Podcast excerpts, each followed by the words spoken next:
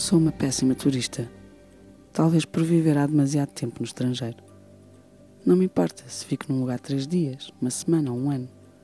Mal chego a um sítio, sinto uma imensa necessidade de eleger um só café, ao qual vou todos os dias e escolho o quiosque onde passo a comprar sempre o jornal.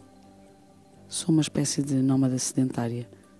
Preciso pertencer a todo e a qualquer lado por onde passo, não importa quão breve a estadia. Crio hábitos inabaláveis em cada lugar, talvez para poder alimentar a secreta esperança de poder regressar a cada um destes sítios e ouvir dizer: É o costume, menina.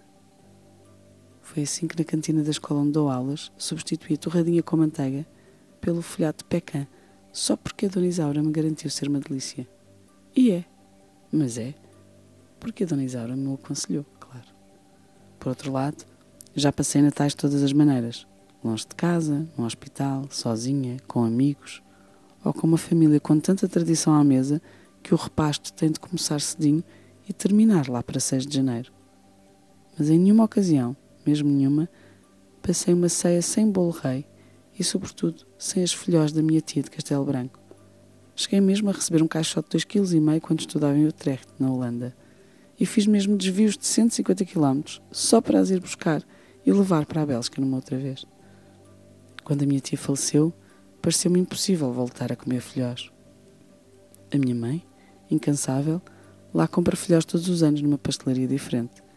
E elas ali ficam, a repetir a tragédia de mirrarem durante a quadra natalícia, sem que ninguém lhes pegue. Ou porque são demasiado estaladiças, ou demasiado fofas, ou muito secas, ou muito moles, ou têm só outro sabor, na verdade. Talvez se lhes chamássemos outra coisa tivessem melhor sorte como o bolo imperador que provei ontem. Parece, mas não é um bolo rei. E tem recheio de gila, ovo ou chocolate. É delicioso. Como as nozes de pecan da Dona Isaura, mas não, não sabe a Natal. É como a rotina dos fartos pequenos almoços que fiz no México nem há duas semanas. Mais saudável do que aquilo não pode haver. Mas também não sabe a começo de maratona de aulas na Amadora.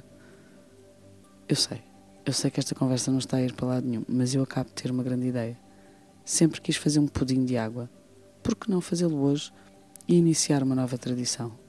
Preciso de 14 gramas, 170 gramas de açúcar mascavado, um pau de canela, sumo de meio limão, caramelo líquido em barda e, espantem-se, um copo d'água. Onde entra o copo d'água exatamente na receita, não sei. Mantém-se um mistério. Mas se resultar, quem sabe para o ano não me pedem o costume porque hoje é terça, mas também é véspera de uma quarta natalícia, que as musas, as vossas, mas também as vossas tradições estejam convosco, sejam elas milenares ou recentes, improvisadas ou rigorosas, todas com muito açúcar e todo o afeto. Boas festas. Chestnuts roasting on an open fire.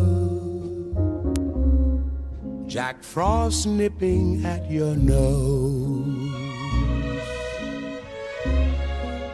Yuletide carols being sung by choir and folks dressed up like Eskimos.